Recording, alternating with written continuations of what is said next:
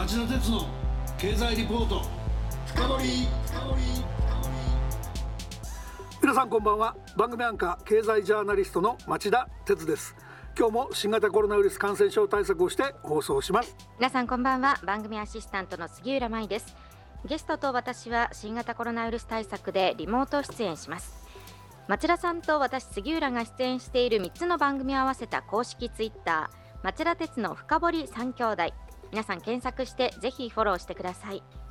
さて今夜の町田鉄の経済リポート深掘りは日本経済の遠い夜明けパート1感染対策が機能すれば21年度は回復軌道へというタイトルで日本経済研究センターの稲葉圭一郎主任研究員をゲストにお迎えしました。稲葉さんこんばんは。こんばんは。こんばんは大阪府や兵庫県など6府県への緊急事態宣言がどうやら繰り上げ解除されるということが今晩決まりそうです。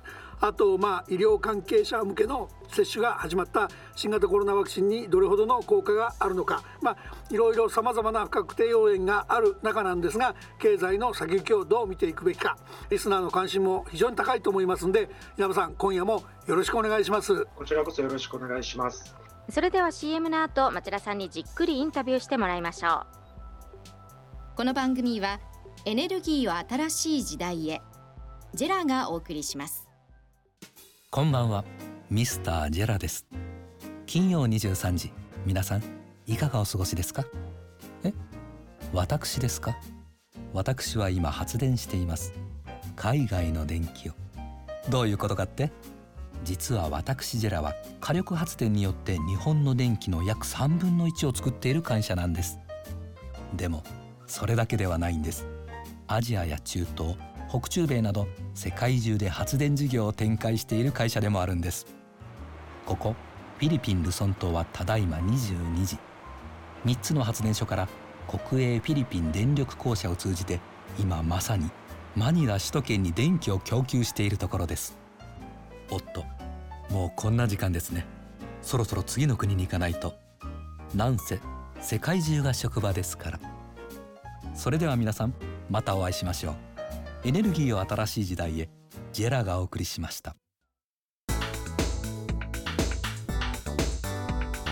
町田鉄の経済リポート深掘り。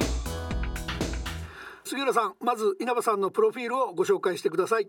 はい。稲葉さんは1975年生まれ東京大学経済学部を卒業後日銀金融庁 OECD を経て現職に就かれました。ロンドン大学の経済学博士で専門は金融論です。稲葉さんは日本経済研究センターの第185回の短期予測をまとめて今月16日に公表されました。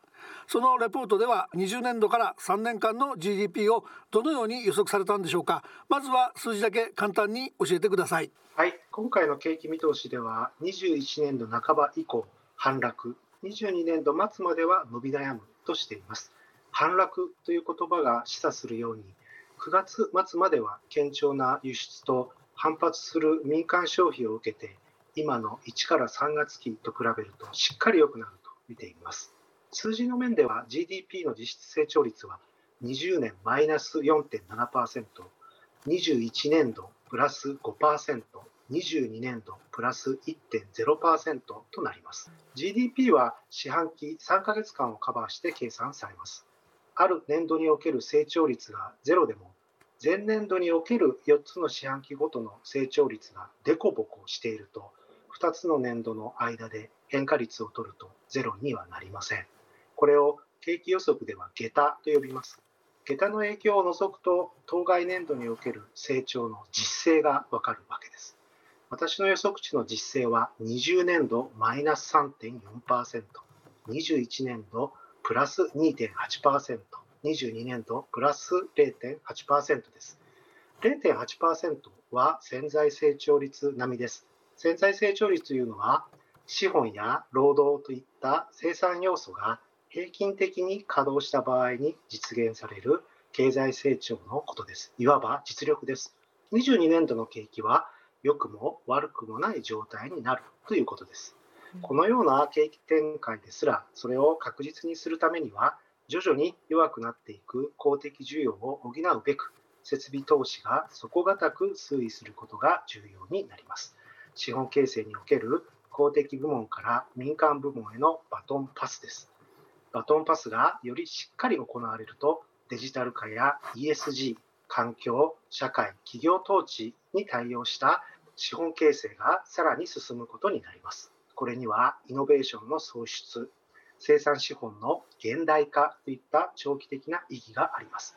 成長投資への移行を進めよというのが今回の景気予測のメッセージとなるのです。21年度はかなりリバウンドするけども22年度は巡航速度に戻っちゃうっていうイメージですかねいつもはあまり予測の前提を詳しく聞くということはしないんですけども今回は新型コロナ感染症の広がりやその対策の状況オリンピックの開催の有無など、まあ、それなりに経済の行方を左右する要因がたくさんあるので前提も含めてですねどのように見ておられるのかその根拠も含めてちょっと聞かせていただけますでしょうか。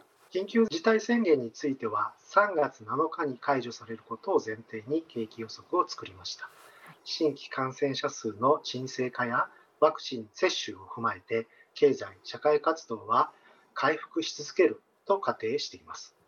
GoTo トラベルについてはゴールデンウィーク夏休み並びにシルバーウィークにおける需要喚起を目的に9月末まで延長されると仮定しています。こうした前提のもとで人の移動がいかに増減するか見定める必要があります。人の移動は21年1から3月期に20年10から12月期と比べると9.7%減少すると仮定しています。これは前回の緊急事態宣言を含む20年4から6月期と比べると6.4%の増加となっています。次の2点を勘案した結果です。今回の緊急事態宣言では対象地域は全国ではないこと。そしてもう一つは人々の間で恐怖心や警戒感が低下しているように見受けられることです。宣言解除後、人の移動は反動増となり、じりじりと増えていく姿を仮定しています。22年度末までの予測期間を通じて20年1月中の水準を回復できるとは考えていません。集団免疫状態の獲得やウイルスの消滅が達成されないためです。さらに気になるオリンピックですが、縮小された形で開催されると仮定しています。観客の数は半分、外国人は受け入れます。うん、オリンピック目的の外国人観客枠は7月、8月に45万人と仮定しています。21年度全体では外国人旅行者の数は276万人になると仮定しています。訪日外国人の宿泊や飲食は観光関連サービスの輸出とみなされます。19年度は2800万人の訪日外国人に対して輸出規模は5兆円でした。この関係を利用すると21年度はオリンピックによる輸出押し上げ効果は微々たるものになると言えます。ずいぶんオリンピック効果小さいんですね。こういう中じゃしょうがないんですかね。そうですね。はい。ではあの今の中で特にやっぱり気になる21年度特に前半について伺いたいと思います。さらにその個人消費企業の設備投資純輸出政府支出の4つについて大きく GDP を左右する要因ですので先ほどの前提を踏まえて注意すべき要因はどれでどのような動きを特徴的に見込んでおられるかお話しください。はい21年の4から6月期、並びに7から9月期では、輸出が堅調なことと同時に、民間消費が強く持ち直します。これによって景気は反発します。それぞれの四半期において実質 GDP の伸び率は2%、1.4%と予測しています。民間消費について21年度前半消費者心理の改善、先送りされた需要の顕在化、オリンピックによるお祭り気分と育児にもの追い風が吹きます。これらに乗るための原資は豊富です。コロナ禍で政府部門から配布された各種給付金、補助金や減額されることなく支給され続けた年金は消費活動の低迷と相まって家計部門全体の資金繰りを大きく改善させてきました。特に退職世代においてそうです。家計部門全体の現金及び預金は9月末の時点で1000兆円を超えました。その後、さらに増加しているはずです。品目別にはサービスの戻りがはっきりするほか、耐久財消費も底堅いです。21年4から6月期において、民間消費の伸び率の予測は3.4%です。このうち2.6はサービスが、0.5は耐久財が説明します。7から9月期では民間消費の伸び率の予測値は2.2%です。このうち1.6はサービスが、0.4は耐久財が説明します。年度半ばまで GoTo トラベルの利用が盛り上がるでしょう。日清基礎研の調査によると GoTo トラベルについて利用に消極的な人たちの間でも感染状況が落ち着いたら使いたいという人が多くいます。今回の景気予測ではコロナ禍の事態改善が前提となっていますので GoTo トラベルの利用者も増えるだろうという話になります。株式会社イオレの調査によると利用経験者のうち再び利用したい人実に84%になります。また自動車の購入についても持ち直しの動きが続くでしょう。国内自動車販売の予測値は20年度は458万台、21年度は491万台、22年度は499万台と見ています。ありがとうございます。冒頭のお話ですと消費の盛り上がる21年度前半と比べて後半以降は特にまあ22年度にかけてですが経済の巡航スピードへの減速が顕著になってくるというお話でした。その点はどの要因がどういう動きになるからそのようになるのかその減速を少しでも和らげていくために重要になってくることは何なのかそのあたりの議論をお願いします。はい。先ほど申した消費の追い風が弱まることによって消費は21年10から12月期には反動減となった後、22年度末まで弱めの動きを続けるでしょう。20年度のような政府からの巨額の減所得はもう期待できません。また、賃金上昇はごく小幅にとどまります。名目雇用者報酬の伸び率の予測値は20年度マイナス2.6%、21年度プラス0.6%、22年度プラス1.2%です。19年度を100とすると、22年度は99.2に過ぎません。堅調な外需を受けて、生産と輸出が順調に回復して雇用者数は増えていくのですが、コロナ禍前からの課題である労働生産性の低さが災いするのです。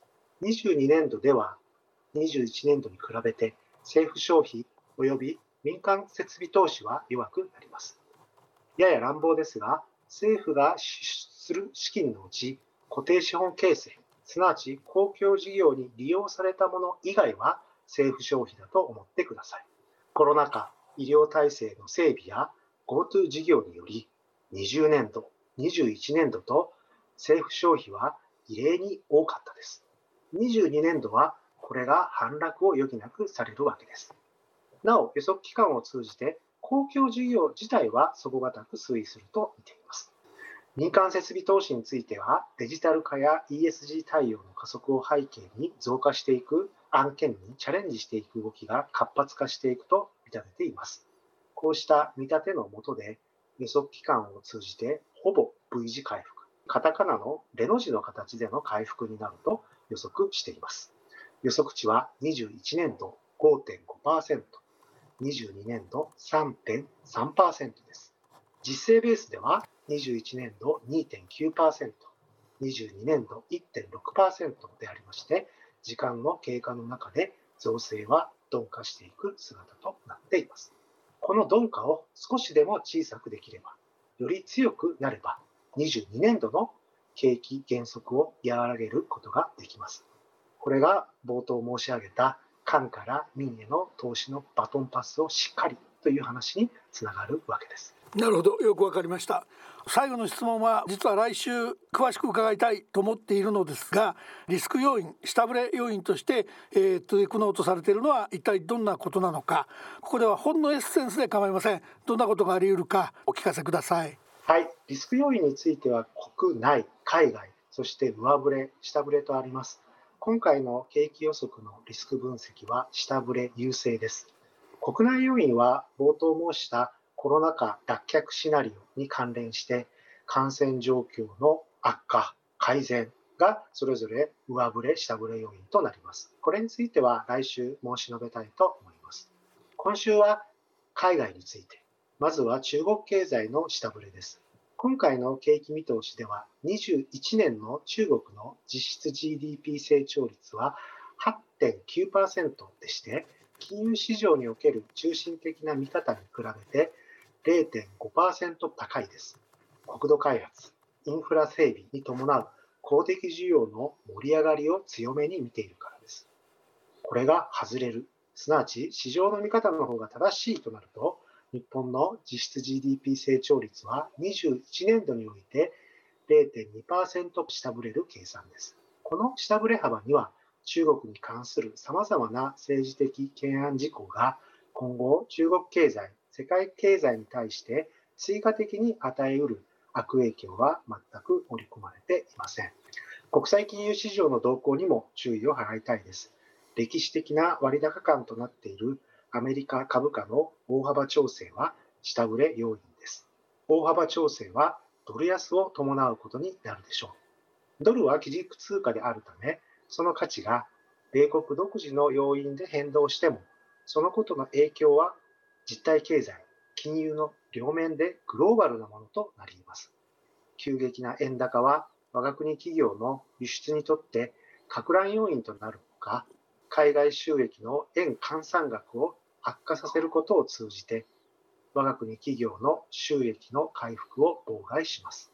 いずれも国内における設備投資や賃金にとって下押し圧力となるでしょう。すいませんあの今アメリカ株のお話が出たのでここ数日アメリカの長期金利が予想外のスピードで上昇していますそれがまあここのところの株価の動きの不安定さになってたと思うんですが平野さんアメリカの長期金利はどのように見ておけばいいですか？はいインフレ懸念に伴って上がっているということなので、自然な流れかと思います。株が強くて債券が安いっていうのは、景気が良い時のある意味通常の状態なので、普通のことが起きているというふうに考えていいのかと思います。マーケットはちょっと早すぎると怯えすぎだっていうことですかね。